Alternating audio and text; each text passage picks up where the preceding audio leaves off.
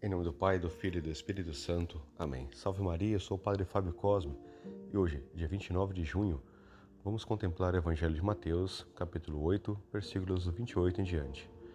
Nós somos chamados a contemplar hoje o sentido da graça de Deus e a presença de Cristo em nossas vidas, como ela é transformadora, como ela afasta e quebra as correntes do mal e afasta o demônio de nós. Nosso Senhor, ao passar pela região dos Guararenos, justamente vieram ao seu encontro dois possessos que viviam nas regiões dos sepulcros.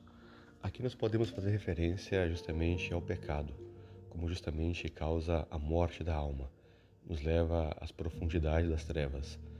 E como a graça de Deus e a presença de Cristo, ela é transformadora e afugenta o demônio. Os possessos aqui, eles vão justamente até o encontro do Senhor.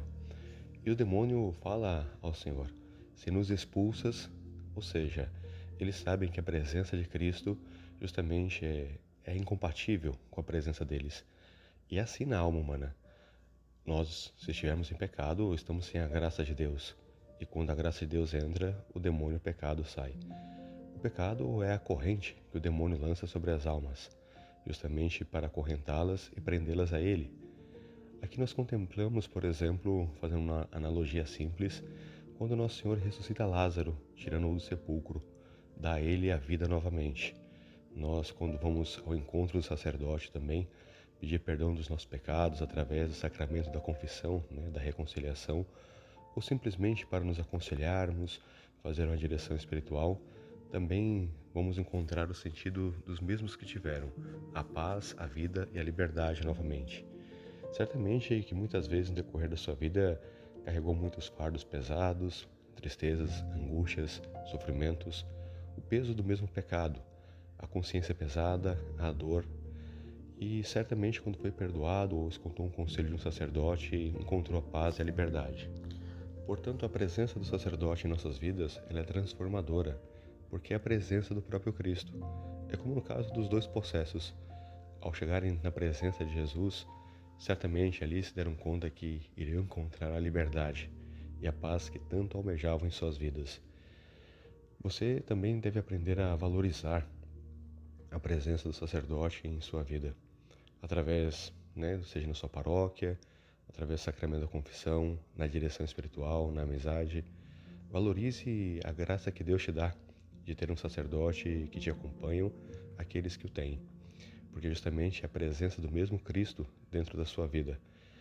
São João Bosco dizia que simplesmente quando os jovens se aproximavam do sacramento da confissão, ou se aproximavam muitas vezes dele, os demônios que tentavam aquele jovem, jovem se afastavam, porque sabiam que a graça de Deus iria agir nas suas almas.